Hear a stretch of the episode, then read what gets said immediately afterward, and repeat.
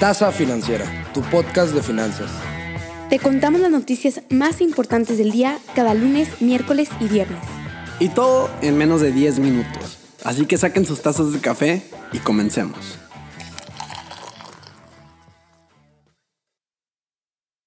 ¿Qué onda gente? Muy buenos días a todas esas personas que nos están escuchando este ombligo de semana 27 de enero, para ser más específicos.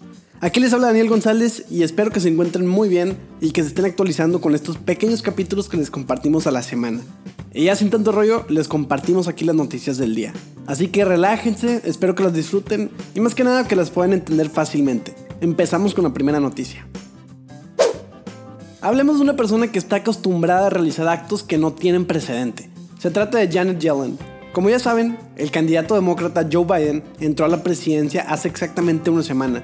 Y con esto, Janet Yellen fue juramentada como la primera mujer en servir como secretaria del Tesoro de los Estados Unidos. Y esto después de ganar la confirmación del Senado. Como les decía, Yellen está acostumbrada a hacer historia. En 2014 se convirtió nada más y nada menos en la primera mujer presidenta de la Fed del país. Ahora que es secretaria del Tesoro de Estados Unidos, sus prioridades incluyen el alivio del coronavirus, enfrentar a China y el cambio climático. Una vez que ya tenga todo esto resuelto, se centrará en las responsabilidades típicas del Tesoro, como la política fiscal y las sanciones.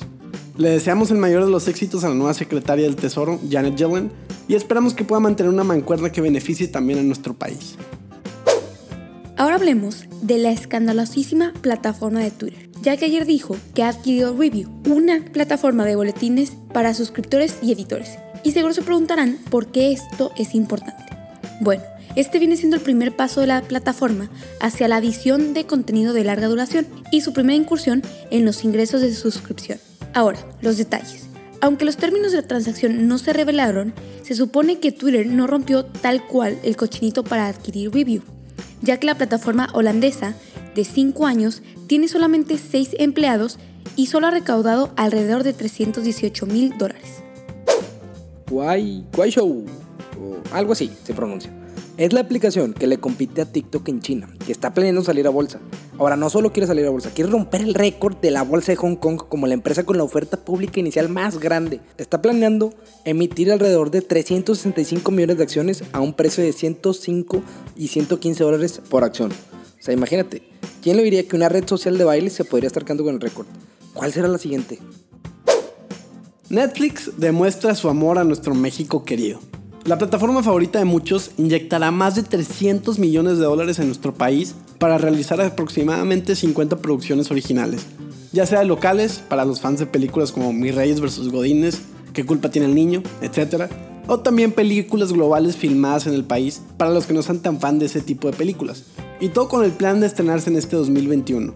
Crean o no, Netflix es fan de invertir en México para su propio contenido. Esto le ha sido bastante rentable. Por ende, ya también se encuentra en el proceso de la apertura de su oficina en Ciudad de México, la cual dirigirá y operará para los mercados de América Latina en la que se emplearán más de 100 personas. Según datos de la empresa, las producciones mexicanas le han dotado de grandes beneficios y se ha comprobado que estos contenidos son de los favoritos por los usuarios de todo el mundo. ¿Y cómo culparlos? Sin duda alguna mi serie favorita es Club de Cuervos. ¡Cuervos, cuervos! En fin, algunas cifras que comparte Netflix es que tan solo en 2020 la serie Control Z, ya saben, la serie de esta niña que era súper observadora, fue vista por 20.5 millones de hogares en todo el mundo en sus primeros 28 días y alcanzó las listas top 10 en 64 países. La empresa ya cuenta con más de 200 millones de usuarios de paga a nivel global y 37 millones fueron agregados nada más durante el año pasado. Por lo mismo, en este último semestre, los ingresos de Netflix aumentaron 10 millones más de lo esperado por los analistas. Sin duda alguna, una máquina de dinero. El director general de BlackRock dio a conocer su carta a inversionistas del 2021, donde deja entrever la fecha límite para dejar de invertir en empresas contaminantes. BlackRock es el administrador de activos más grande del mundo y al cierre del 2020 gestionaba nada más y nada menos que 8.68 billones de dólares, o sea, un 17% más respecto al año previo. En la carta, el CEO comunica que BlackRock es carbono neutro en sus operaciones y siguen comprometidos para lograr el objetivo de cero emisiones netas de gases de efecto invernadero para antes del 2050. En otras palabras, son eco-friendly y quiere que los inversionistas también lo sean. De enero a noviembre del 2020, los inversionistas de fondos de inversión agregaron 288 mil millones de dólares en activos sostenibles, un alza del 96% respecto al 2019. En fin, BlackRock no está solo, ya que firmas titánicas como Deloitte, KPMG y PwC están tomando las mismas medidas. Discord, después de que analizaran el gran 2020 que tuvieron, digo, analizar, presumirnos el año que tuvieron, se enfrentan con el grave problema de que no se dan abasto y tienen que hacer una contratación de personal. Digo, ojalá muchas empresas tuvieran este mismo problema. Hay otras que los están corriendo.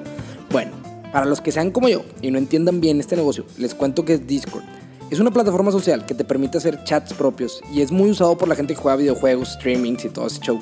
Entonces, pues la verdad, en esta pandemia no ha pasado nada más que crecer su mercado, porque a todo mundo se le ha antojado ser streamer, videojuegos, influencers, de tú a saber. En la sección de mercados, los índices cerraron todos en negativos. El IPC tuvo una caída de 0.16%, el Dow Jones una caída de 0.07%, el SP una caída de 0.15% y el Nasdaq 100 una caída de 0.07%. Por otro lado, en divisas, el dólar cerró en 19.96 pesos por dólar y el euro cerró en 27.27 pesos por euro. Toca hablar de reportes trimestrales. Pero ¿qué creen? Hablaremos de una empresa que tendrá un crecimiento excepcional en los próximos años y esta es Microsoft. Esta gigante tecnológica presentó el día de ayer sus beneficios correspondientes al segundo trimestre del año. Para empezar los ingresos, por su parte, se situaron por encima de lo esperado. Para ser exactos, vendieron 3 mil millones de dólares más de lo esperado. En lo que llamamos del año, la acción de Microsoft ha avanzado un 4%, superando un índice no tan conocido, el índice SP Global 100, pero como dice su nombre, toma en cuenta las 100 empresas más grandes del mercado. Por otro lado tenemos a Starbucks, que también presentó el martes sus beneficios correspondientes al primer trimestre del año. Aquí por su parte sus ingresos se situaron por debajo de lo esperado. 150 millones de dólares para ser exactos. En lo que llevamos del año, la acción de Starbucks desciende un 2% por debajo de lo esperado al SP 500. Budweiser dijo que no anunciará su cerveza durante este año en el Super Bowl. Y sí, esto es gracias al COVID. En su lugar, donarán dinero y tiempo de emisión para promover la concientización sobre las vacunas. El juego de marketing de la marca se ha perfeccionado a través de 37 años consecutivos de anuncios de Super Bowl, ya que constantemente producen momentos icónicos. Sin embargo, no está solo, ya que Coca-Cola y PepsiCo tampoco anunciarán sus gaseosas durante el Super Bowl. No anunciar sus productos no quiere decir que haya un retroceso generalizado de los anunciantes en uno de los eventos más vistos de los Estados Unidos, sino que la pandemia sigue y los esfuerzos por terminarla también. Pero no se agüiten, no todos los anuncios serán de COVID y vacunas. A pesar de la mega incertidumbre en torno a la publicidad durante la pandemia, los precios de los anuncios del Super Bowl siguen siendo altísimos. Google no hará contribuciones de su comité de acción política en este ciclo a ningún miembro del Congreso que votó en contra de certificar los resultados de las elecciones presidenciales que acaban de pasar en Estados Unidos. Después de lo que pasó en el Capitolio, sí, todo este show y todos estos que se levantaron en armas, todo, están dejando su postura bien firme. A nadie le pareció correcto lo que sucedió y pues empiezan a caer las represalias. Entonces, en otras palabras, Google ya no va a dar lana a los políticos que hicieron las cosas mal. Punto. Ahora pasemos a la sección favorita del podcast el famosísimo recap, en donde básicamente les decimos lo más importante de cada una de las noticias de hoy.